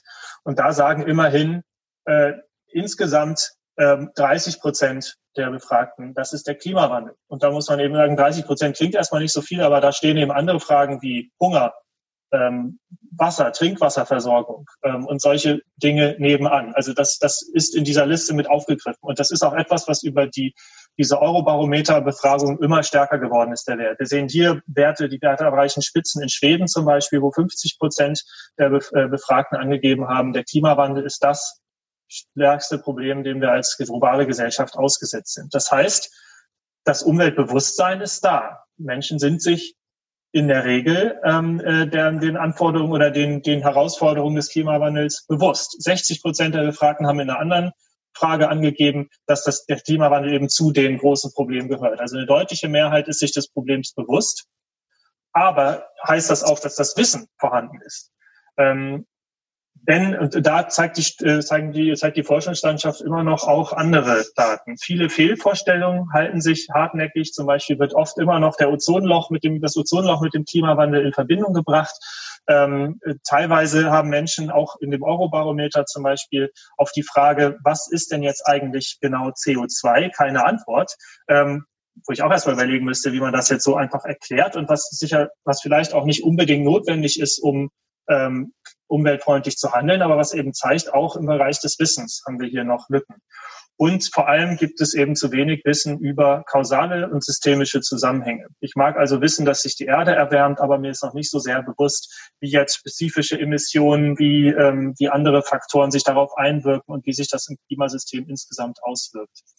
Ähm, das heißt, dass das Wissen vorhanden ist, ist erstmal das, das eine Problem, was wir quasi angehen. Da sind wir aber natürlich in den Bildungswissenschaften vorne dran. Wissen ist das, was wir uns immer als erstes auf die Fahnen schreiben, was wir in Schulen vermitteln wollen. Die zweite Frage ist, wenn dieses Wissen jetzt vorhanden ist, führt denn das dann auch dazu, dass die Leute mehr machen, dass es zum Handeln führt? Da habe ich jetzt mal ein sehr plakatives und populistisches Beispiel rausgesucht. Da will ich also gleich mal vorwarnen. Das ist hier zum Flugverhalten. Da hat mal der Verband, ähm, also der Bund Deutscher Luftfahrtindustrie ist das hier unten, der BDL, hat die Forschungsgruppe Wahlen beauftragt, mal herauszufinden, wie denn Anhänger verschiedener Parteien so zum Flugreisen stehen. Und da sagen, soweit noch ein bisschen erwartungsgemäß, ähm, äh, hat, hat quasi bei den Anhängern der Grünen ähm, der ist, ist der geringste Teil an Menschen der Meinung, dass sich, dass es gut ist, dass sich viele Menschen heute leisten können zu fliegen. Das heißt, das ist erstmal, könnte man, also wenn man jetzt unterstellt, dass die nicht anderen Leuten das nicht gönnen, sondern dass man jetzt eben ähm, unterstellt, da ist ein Umweltbewusstsein hinter, ist erstmal das Problem bewusst. Das äußert sich aber nicht im Verhalten, denn auf die Frage, ich bin in den letzten zwölf Monaten geflogen, antworten bei den Grünen der höchste Anteil ähm, an grünen Anhängerinnen, ähm, dass sie in den letzten zwölf Monaten geflogen sind. Das ist bei anderen Parteien deutlich weniger. So, was haben jetzt diese Menschen möglicherweise noch gemeinsam, außer dass sie 90 die Grünen wählen? Das sagt, äh, betitelt die Studie mit, sie sind in der Regel im Vergleich zu den Anhängern anderer Parteien jung, gut ausgebildet und gut verdient. Das heißt, es gibt andere Faktoren, die jetzt mit zum Beispiel der Nutzung von Luftverkehr, von Flugreisen in Verbindung stehen, die anscheinend stärker sind als das Umweltbewusstsein, was, wenn man das jetzt eben unterstellen will. Ähm, insgesamt, das findet sich eben auch in anderen wissenschaftlichen Studien, die eben nicht nur auf, auf, auf so ein jetzt ähm, äh, plakatives äh, Ergebnis zielen, findet sich fast oder gar kein Zusammenhang zwischen einem Wissen über Umweltfaktoren und einem entsprechenden Handeln. Ähm, das ist was, was wir uns vielleicht nochmal genau angucken wollen. Da haben Diekmann und Preisendörfer, Preisen, jetzt ist ja Preisendörfer, ähm, sehr äh, äh ja, weitreichende Telefoninterviews damals geführt in den 90er Jahren in München und Zürich und sind darauf gekommen, dass einige Verhaltensweisen sehr wohl abhängig sind vom Wissen. Ein hohes Wissen über Umweltfaktoren, über ökologische Zusammenhänge stand zum Beispiel im Zusammenhang damit, ob Menschen Jutebeutel oder Plastiktüten zum Einkaufen verwenden. Also wer viel weiß über ökologische Zusammenhänge, hat auch eher einen wiederbenutzbaren Beutel mit zum Einkaufen genommen. Auch der Einkauf in Bio- und Ökoläden hängt stark mit biologischem und ökologischem Wissen zusammen. Andere Verhaltensweisen hängen aber überhaupt nicht mit Wissen zusammen. Und das ist vor allem Autofahren und der Flugverkehr. Und wenn wir das jetzt vergleichen, dann, dann merkt man schnell, es sind andere Faktoren, außer eben nur das Wissen um eine äh, ökologische Herausforderung, die das Verhalten bedingen. Nämlich, dass es natürlich auch der empfundene Einschnitt in die eigene Verhaltensweise. Ein Einkauf im Bioladen, außer dass er sozusagen mehr kostet in der Regel, ähm, wird als nicht so einsteigend ähm, wahrgenommen wie der Verzicht jetzt auf die Urlaubsreise, die man gerne machen möchte oder die beliebige Mobilität, die mit Autofahren oft verbunden wird. Ähm, das Nutzen von, äh, äh, von Jutebeuteln spart am Ende in der Regel noch Geld, weil man eben für die Plastiktüte dann nicht bezahlen muss. Ähm, für diese fehlende Konsistenz zwischen Wissen und entsprechendem Verhalten werden da in der Literatur verschiedene Gründe ähm, äh, angeführt, ähm, die ich hier einmal noch mal so ein bisschen darstellen will. Das eine sind sogenannte konkurrierende Einstellungen. Selbst wenn ich also die Einstellung habe, die Umwelt ist etwas Schützenswertes und ich möchte die Umwelt schützen, dann steht das bei einer konkreten Handlung, aber immer in der Frage, ähm, äh, welche anderen Einstellungen zu anderen Dingen kommen da meinetwegen mit rein. Wenn ich zum Beispiel umweltbewusst einkaufen möchte, dann ist das in der Regel teurer, wenn ich zum Beispiel in den Bioladen gehe. Das heißt, wenn ich zum Beispiel eine Einstellung zu Sparsamkeit habe, wenn ich ein sparsamer Mensch bin, dann steht diese, dieser Wunsch, sparsam zu sein, mit dem Wunsch, umweltfreundlich zu leben, in der Konkurrenz. Und am Ende, das hängt davon ab, wie stark diese Einstellungen jetzt sind und eben von anderen Faktoren, kann es dann eben sein, dass ich mich gegen die Handlung entscheide, weil eben andere Einstellungen stärker sind. Das Ähnliche gilt fürs Autofahren, wo zum Beispiel ein schönes, schnelles, bequemes Auto und ein sparsames Auto sich in der Regel ein Stück weit ausschließen. Ähm, ein weiterer Punkt ist ungewohntes Verhalten oder Gewohnheiten. Das hatte Christian auch eben schon angesprochen. Langjährige Verhaltensweisen also äh, äh, sind sind sehr sehr eingeübt. Also wenn jemand nie mit dem Bus fährt, sondern immer nur mit dem Auto, dann ist es eine unglaublich hohe Hürde überhaupt erstmal mit der Nutzung öffentlicher Verkehrsmittel anzufangen. Einfacher ist es, wenn ich sowieso schon hin und wieder öffentliche Verkehrsmittel nutze, diese dann verstärkt zu nutzen. Ähm, so ein Verhalten ist unglaublich resilient. Das lässt sich also auch für uns durch, durch Bildung nur schwer ändern. Das muss also insgesamt und gesamtgesellschaftlich irgendwie angegangen werden. Ähm, dann, das ist das Problem in der, ähm, das ist sozusagen das größte Problem jetzt in, insbesondere beim Klimawandel. Die kurzfristigen positiven Anreize. Ich fahre mit dem Auto zum Einkaufen, da muss ich die Sachen nicht schleppen, ich werde nicht nass, etc.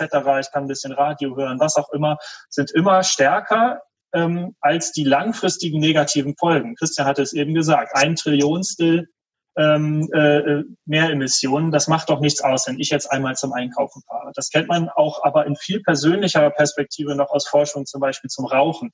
Dass also diese die Aussicht auf am Ende des Lebens mal ähm, eine, eine schwere Krankheit ähm, in, in Konkurrenz sozusagen zu jetzt fünf Minuten Entspannung, ähm, irgendwie einem, einem angenehmen Geschmack oder was auch immer, ähm, äh, da, das reicht eben bei Rauchern, um eben die Entscheidung zum Rauchen äh, auszu, auszulösen. Und ähm, das, dann kommt beim Klimawandel eben nochmal dazu, dass es kurzfristige negative Folgen auch gibt. Also in der Regel eben höhere Kosten für umweltfreundliches Handeln. Das heißt, es muss eben ähm, die, lang, die negativen Folgen müssen so stark präsent sein, dass also dass, dass die Bewertung da letztlich stärker ausfällt. Ähm, und der letzte Punkt, der gar nicht so unentscheidend ist, sind fehlende Möglichkeiten. Damit ist zum einen gemeint, dass natürlich, ähm, wenn ich in der Nähe keine Bushaltestelle habe, nicht Bus fahren kann. Das, das sind so ganz pragmatische Möglichkeiten, also Infrastruktur. Das ist etwas, was also auch, wo Politik, wo äh, äh, Verwaltungen gefragt sind, das zu bereitzustellen. Da geht es aber auch um fehlende Kompetenzen ähm, auf die Frage des Eurobarometers, warum die Leute denn nicht mehr für den Umwelt, äh, für, für den, äh, gegen den Klimawandel tun, haben eben auch äh, mehr als 20 Prozent geantwortet, sie wüssten gar nicht, was sie machen sollen. Also da war überhaupt keine, äh, ja, kein Wissen, kein Handlungswissen da. Es war wohl das Wissen darum da, dass der Klimawandel da ist, menschengemacht ist und uns bedroht, aber es war kein Wissen darüber da, wie man denn entsprechend handeln kann. Ähm, das heißt, wenn man jetzt diese vier Aspekte angehen will, dann kann das eben bei den konkurrierenden Einstellungen zunächst mal stark über finanzielle und soziale Anreize gehen. Ähm, Handlungen, ähm, die umweltfreundlich sind, müssten eben günstiger werden, und zwar finanziell, aber auch eben sozial angesehen. Da passiert ja schon sehr viel ähm, äh, mit Umweltpreisen, mit Wettbewerben etc. Ähm, das ungewohnte Verhalten anzugehen, ist da schon deutlich schwieriger. Und das ist eben ein Ansatz, wo ähm, eben schon seit Jahrzehnten sich die Umweltbildung auch stark im Vordergrund sieht, dass man also schon in der Kindheit, in der Jugend, wo sich Verhaltensweisen noch nicht eingeschärft haben, anfängt, ähm, da Grundlagen zu legen. Ähm, bei den kurzfristigen Anreizen und negativen Folgen ist Risikobewusstsein etwas, was wir uns insbesondere anschauen, ähm, wo wir hoffen, dass wenn man jetzt das Risiko, also wenn man die Risiken des Klimawandels mehr in den Vordergrund rufen kann und deutlicher bewusst machen kann, jemand, der sich dieser Risiken stärker bewusst ist, in so einer Abwägung dann eventuell auch wieder leicht unterschiedlich entscheidet.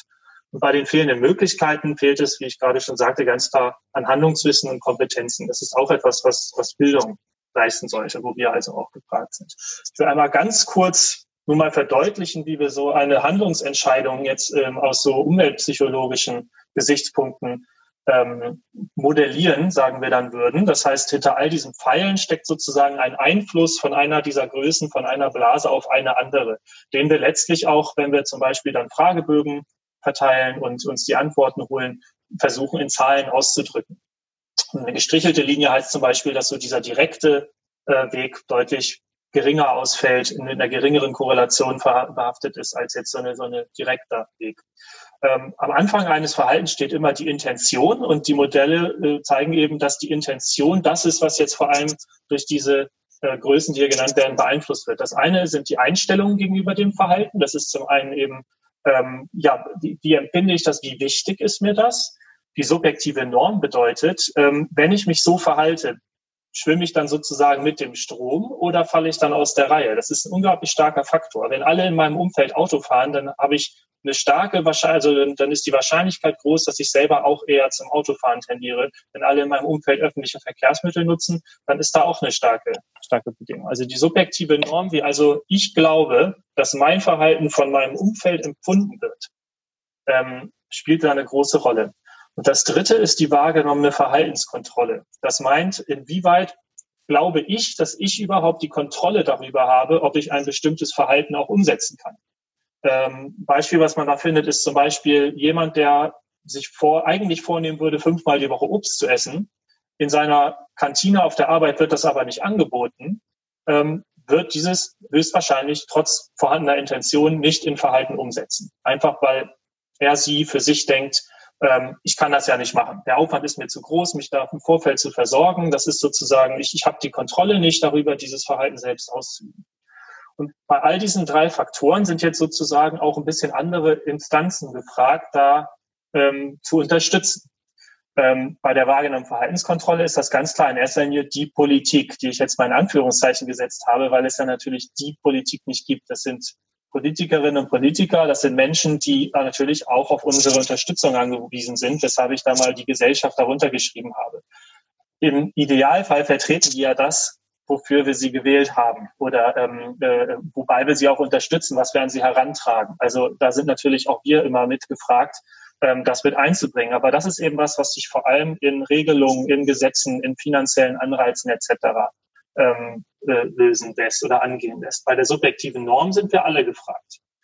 Hm, das hatte Christian eben ange, angesprochen. Äh, die Signalwirkung ist dann entscheidend. Also das Lernen durch Vorbilder, wenn es Vorbilder gibt, das sind auch gerne Fußballstars, ähm, Superstars etc. Aber Menschen lassen sich von anderen Menschen, ähm, bei denen sie eben das Gefühl haben, die sind hoch angesehen, stark ähm, leiten auch. Das heißt irgendwie, wenn wir alle ähm, als, als Gesellschaft irgendwie etwas vorleben, dann hat das auch eine höhere Wahrscheinlichkeit, sich auf die subjektive Norm des Einzelnen, der Einzelnen durchzusetzen.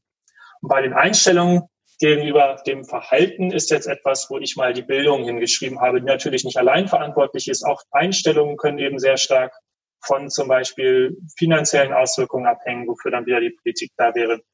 Aber da kann Bildung eben und muss Bildung auch einsetzen, ähm, zu zeigen, was ist schützenswert und was kann man da machen.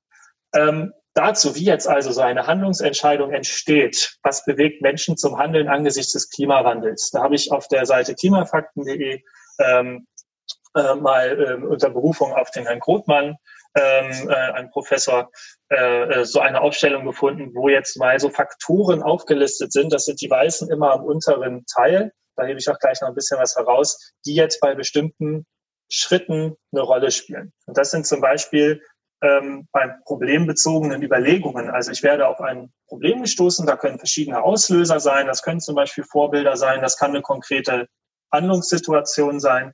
Ähm, fange ich erstmal an zu überlegen, so was ist hier eigentlich für ein Problem und will ich das angehen? Und da spielt jetzt eben Wissen eine Rolle, allerdings nicht in dem Maße, wie wir uns das Wunsch wünschen würden als Fachdidaktiker und bei Fachdidaktikerinnen, weil wir da natürlich den einfachsten Zugang zu haben. Aber ich brauche auch eben bestimmte andere Kompetenzen und Fähigkeiten, wie zum Beispiel einen entsprechenden Umgang mit Medien und Klimawissenschaften. Ich muss Quellen einordnen können und bewerten können. Ich muss äh, eine Risikowahrnehmung haben, wie ich vorhin sagte. Ich muss mir der, der Folgen des Klimawandels bewusst sein, auch wenn sie noch so weit in der Zukunft liegen.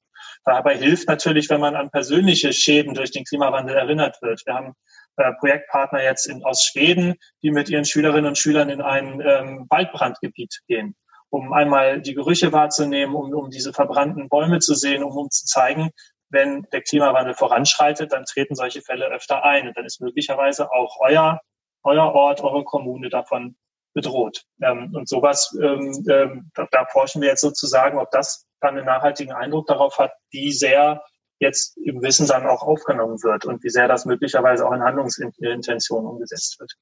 Das Zweite ist eben, wenn jetzt das Problem bewusst ist und eine konkrete Handlung überlegt werden soll, dann gibt es wieder eine ganze Menge von Kompetenzen und Bereichen, die da eine Rolle spielen. Dann ist eben dieses Handlungswissen entscheidend. Ähm, also nochmal diese Unterscheidung zwischen einmal Wissen über den Klimawandel, wie kommt der eigentlich zustande, ähm, die Fakten dazu sozusagen. Ähm, das ist laut Forschung dazu gar nicht so entscheidend wie das Handlungswissen. Was kann ich dagegen tun und welchen Beitrag liefert mein Handeln zu der gesamten Situation?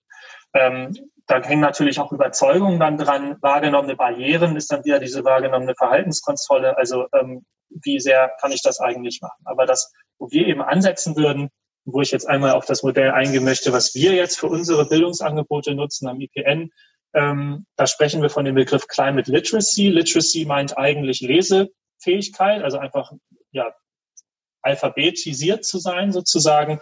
Ähm, dann gibt es den Begriff der Scientific Literacy, also bezogen auf naturwissenschaftliche Grundbildung. Und hier würden wir es eben quasi Klimagrundbildung nennen. Und da gehört eben, da spielt Wissen natürlich eine Rolle aber eben eine kleinere, sondern vor allem wollen wir da auf Fähigkeiten hinaus, wir wollen auf Einstellungen zum Klimawandel hinaus und man muss eben auch irgendwie motivationale Aspekte, Selbstregulierungsfähigkeiten berühren, um letztlich Handlungen zu unterstützen. Man muss Schülerinnen und Schüler mit ähm, Strategien auch ausrüsten, ähm, zum Beispiel in unsicheren Situationen, wo eben verschiedene äh Interessengruppen verschiedene Forderungen stellen, Strategien zu entwickeln, wie man dem Problem dennoch konsequent begegnen kann. Und, äh, aktuell in unseren Projekten äh, forcieren wir eben, fangen wir quasi oben an, denn da stehen wir auch ganz am Anfang, das ähm, äh, äh, äh, fokussieren wir auf die Wissensebene, wo wir eben die Climate Literacy Principles, Essential Principles of Climate Science, ähm, die in den USA von einem großen Konsortium an NGOs, Einzelpersonen, Wissenschaftsorganisationen herausgegeben wurden, als quasi Fachinhalte nehmen und dann aber entsprechende Fähigkeiten damit verknüpfen. Das sind vor allem in dem Bereich eben Bewertungskompetenz, also Untersuchungen und auch entsprechende Daten bewerten zu können, Datenanalyse, ähm, dann die Recherche, Bewertung und Kommunikation von Informationen und das Problem lösen. Das sind also Kompetenzen, äh, Fähigkeiten, die wir mit den Schülerinnen und Schülern im Kontext Klimawandel, im Zusammenhang mit dem Klimawandel einüben wollen, ähm, fördern wollen weil wir uns eben davon erhoffen, dass das letztlich einen größeren Einfluss hat auf darauf, wie Handlungsentscheidungen getroffen werden, als das reine Wissen. Ähm, das geht zum Beispiel an Orten wie hier in, in Saarbeck, im Münsterland, in der Klimakommune, mit dem wir zusammenarbeiten, wo eben ähm, ja, wo, wo auch authentisch direkt so, so Energiewendeprojekte und ähm, äh, Maßnahmen gegen den Klimawandel ähm, betrachtet werden können und man das quasi direkt authentisch wahrnehmen kann. Ja, damit danke ich fürs Zuhören. Habe jetzt selber doch ein bisschen überzogen. Möchte noch einmal an dieser Stelle auf den Podcast verweisen, ähm, den wir, ich habe jetzt nicht alles die ganze Zeit aufgezeichnet, weil ich zwischendurch vergessen hatte. Ähm, da werden wir aber sicherlich hinterher nochmal sehen, dass wir eventuell entsprechende Sachen nochmal nachliefern, ähm, aber dass man das auch nachhören kann und auch an andere Menschen gern weitergeben kann. Ja, damit danke ich Ihnen und euch allen fürs äh, Mitmachen, Vortragen, aber vor allem eben auch für sich dazuschalten, zuhören. Es soll jetzt natürlich noch die Möglichkeit geben, auch zu diesem zweiten Block noch Fragen zu stellen und gerne noch mal kurz ins Gespräch zu kommen. Natürlich entschuldigen wir aber auch alle, die jetzt langsam genug haben und sich verabschieden wollen.